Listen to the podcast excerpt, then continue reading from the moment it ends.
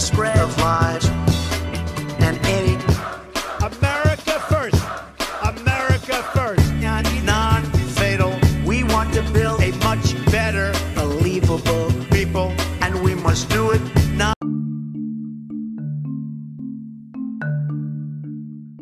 Olha a pérola que eu encontrei. Donald Trump cantando, né? America First. Nem, nem é o nome da música isso aí, mas vai ficar na tua cabeça, tenho certeza, tá? Uma pérola. Achei o bico quando eu vi, né? Claro que é uma montagem, mas ficou muito boa, né? Confessa que ficou muito boa. Não vai sair da cabeça de vocês, tá? Você já consegue imaginar o Trump mexendo o corpinho assim, cantando isso aí. Eu consigo, tá? Não é nenhuma teoria da conspiração. Tem um vídeo lá na internet. E, né, pra quê? Pra que essa palhaçada começar o episódio com essa música aí da voz do Trump cantando na minha cabeça? Porque a gente vai falar do NAFTA, né? A área de livre comércio da América do Norte, ou, né, Acordo de Livre Comércio da América do Norte, no inglês, North America Free Trade Agreement. Oh my god arrasei com o meu inglês, né? Duolingo, muito obrigada, né? O patrocinador desse episódio hoje é o Duolingo. Mentira, gente, ninguém patrocina a gente. Vamos lá então, né? Falar um pouco sobre o NAFTA, né? Falar como que esse bloco, né? É importante, né, para a gente entender um pouco, né, da soberania dos Estados Unidos, como que os Estados Unidos colocam seus interesses, né, à frente de qualquer um.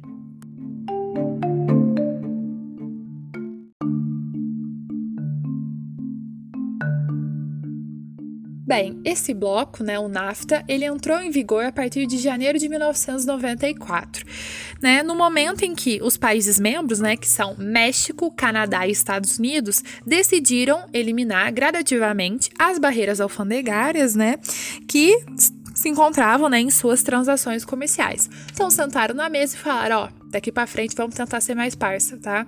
Vamos eliminar umas barreiras alfandegárias daqui, outras dali, né? Vamos ser irmãos. E, né, estabelecer esse acordo. E foi um acordo, tá, que de certo modo uniu é, três tipos de países diferentes. Os Estados Unidos, né, que é um país de característica bem industrial, né, muito industrializado, investe pesado na tecnologia. O México, né, que é um fornecedor a rodo de, de mão de obra, né, barata, né, inclusive. E o, o Canadá, que também é uma potência econômica, mas não chega aos pés dos Estados Unidos. E também é um, é um grande fornecedor de matéria-prima, né. É, o, o Canadá tem boas reservas naturais, né, de vários materiais. Então, foi um acordo assim, né, que casou o útil ao agradável, um país que tem um grau né, muito elevado de industrialização, que precisa de mão de obra, que precisa de matéria-prima, e outros que vão exportar essa mão de obra, que vão exportar essa matéria-prima. Então, é um acordo né, que conseguiu unir países né, com características diferentes. Mas, né, como, como todo acordo, né, tem vantagens e desvantagens. Uns países ganham né, é, mais vantagens, né, conseguem, né? Ter mais vantagens e outros, né, menos. E a gente vai entender um pouquinho do funcionamento do NAFTA.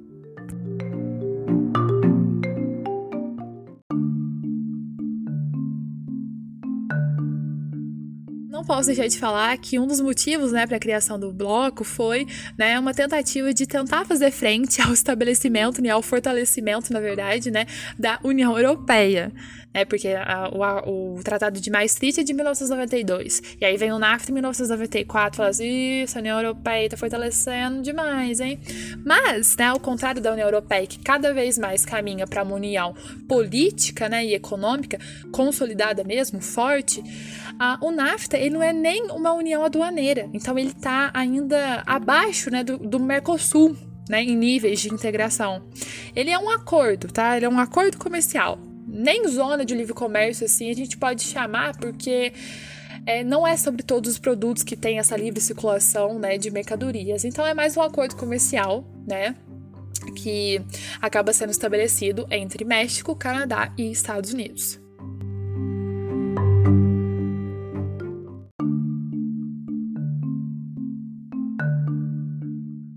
Bem, além de ser um acordo comercial, quais outras características a gente pode né, trazer sobre o NAFTA?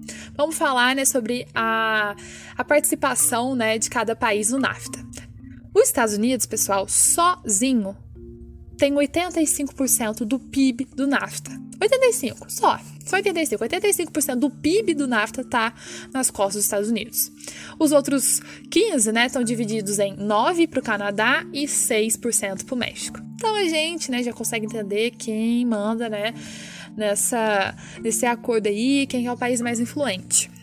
Outra questão que a gente tem que falar é que com a eleição do Donald Trump, é o discurso de vamos fazer a América grande de novo, né? E America First, né? América em primeiro lugar, os Estados Unidos, né? Nossa, eu fico pé da vida, né? Quando eu escuto América. Tudo é América, né? Não, América é tudo, né? América do Sul, América do Norte aqui, América Latina como um todo. Não, América é os Estados Unidos, o resto é. É resto, né? Na visão deles, só pode ser isso.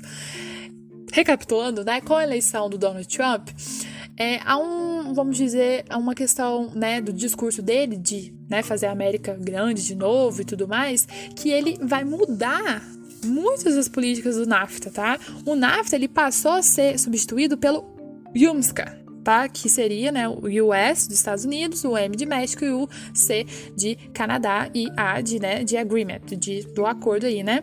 Que foi assinado em 2018, então, no governo do Donald Trump, tá? E aí, o que, que o Donald Trump fez? Ah, a partir de agora, então, não tem mais a livre circulação total das mercadorias. Canadá e México falaram que, ai meu Deus, o que ele vai fazer com esse homem? Ai meu Deus do céu, ai, constrói esse muro, vamos, não quero ver a cara demais. Não puderam fazer isso, né? E aí acabaram aceitando, né? Olha o poder dos Estados Unidos frente aos dois países, né? E aí, o NAFTA, né? Ele passou a ser chamado agora, né? De Yumska, né? E já é um acordo diferente. Por quê? Porque não há mais a livre circulação, como já não havia totalmente, mas agora diminuiu ainda mais, né, a circulação de mercadorias. Ou seja, os Estados Unidos é um país muito protecionista. Ele quer taxar mesmo, falar, ó, esse, esses produtos aqui eu vou taxar, vai comprar esse preço e pronto, acabou. E outros não, outros ele libera, né, diminui os impostos, né, para o México e para o Canadá. Então, é a questão que eu falei, né, dos episódios anteriores do protecionismo. E os Estados Unidos é um país extremamente protecionista, tá? Ainda mais agora com essas, essas tretas dele com a China, né? Ele fala que a China é protecionista, a China fala que ele é, né? E a gente sabe que é, é, conveniente, né, para ele conseguir, né, a, a, aumentar sempre os preços dos produtos deles, porque nenhum país consegue né, tirando a China, que acaba incomodando muito eles, os outros países não conseguem fazer frente, né, a esse poder dele de ser protecionista, né, ele acaba aumentando o preço é, de, de vários produtos e também, né, é, colocando impostos sobre produtos estrangeiros.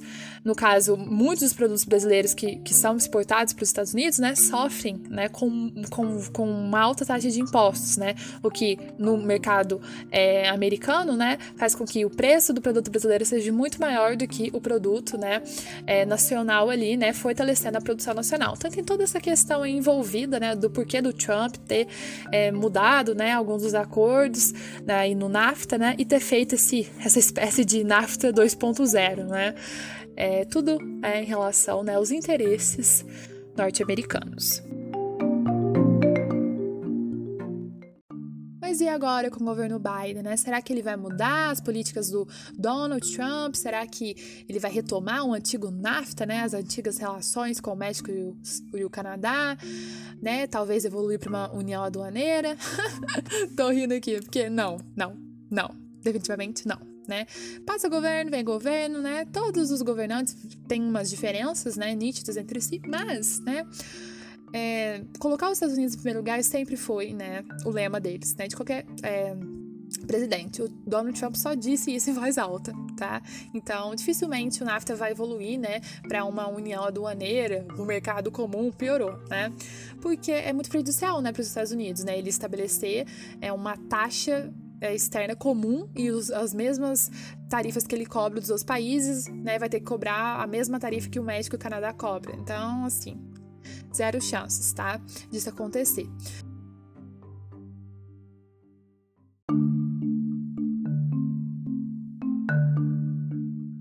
Questão importante para a gente destacar, né, com relação à participação né, desses três países no bloco, é, se faz em relação às maquiladoras, maquiladoras, que são é, empresas, né, indústrias americanas que migraram para o México, né, principalmente para o norte do México. Mas por que que migraram? Isso acontece muito, né, não só nessa relação entre México e Estados Unidos, mas no mundo como um todo, né. As empresas sedes ficam nos países centrais, né, essas maquiladoras, as empresas sede, quem comanda mesmo, né, fica lá nos Estados Unidos, lá no Vale do Silício, né, tendo as melhores mentes trabalhando para elas, com, a, com alta tecnologia, né, informação, mas a, o local de produção fica em outro país. Né? Por quê? Por quê? Porque tem várias condições né, que, que são vantajosas para essas empresas. Mão de obra mais barata, né? A vantagem competitiva, né? Menos impostos e, e, uma série de questões, né? Que, que vai ser muito mais vantajosa para essas empresas estabelecerem seus locais de produção em outros países. E é o que a gente vê né, nesse mundo globalizado. A sede é num lugar, montagem é noutra, embalagem é num, exportação é um país, né? O produto ele viaja pelo mundo inteiro, né? Um celular, né? Tem peças de tudo quanto é lugar do mundo e a montagem em outro país, bem distante, né? Do país, né? Que tem a empresa sede. Isso acaba acontecendo também, né, é, aqui no NAFTA, né? Essas maquiladoras se estabelecem no norte do México, produzem, produzem ali os produtos, e aí esses produtos vão para os Estados Unidos. Mas, como é uma área ali, né, de acordo comercial, os impostos, cadê os impostos? Não tem. Então é muito benéfico para os Estados Unidos, gente. Ele é, produz em outro país a custos muito mais baixos e não vai pagar nada, né, na, na, nessas que, na questão da importação. Por quê? Porque o acordo comercial prevê, né, essas, essa, essa, essa baixa, né, nos impostos, né, nas tarifas alfandegárias. É esperto ou não, gente? É esperto ou não os Estados Unidos?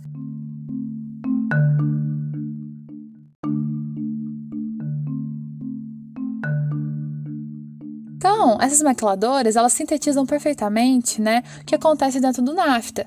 Canadá, né, fornecendo matéria-prima, recebendo alguns investimentos dos Estados Unidos, e o México, né, fornecendo essa mão de obra barata, né, produzindo, produzindo, produzindo uma escala, né, enorme, os produtos estadunidenses e os Estados Unidos vão importar esses produtos, né, a um preço muito mais barato do que seria se ele produzisse em território nacional, né, porque em território nacional é, a mão de obra é muito mais qualificada e muito mais cara, né, e aí ele continua, né, é, exportando esses produtos, entrando no comércio mundial, sendo, né, cada vez mais uma potência. E o México, né, com suas maquiladoras e tendo sua população trabalhando, trabalhando, trabalhando, né, é, a um preço baixíssimo, né, para que as empresas estadunidenses continuem lucrando, né? Capitalismo, gente, coisa linda, né? Isso, pessoal. Episódio curto para vocês, né? Bem sintetizado, objetivo para vocês entenderem um pouco sobre o NAFTA, tá? Eu espero que vocês tenham gostado, que vocês tenham entendido e eu espero vocês no próximo episódio pra gente falar do comércio mundial. E no próximo pra gente falar da economia brasileira.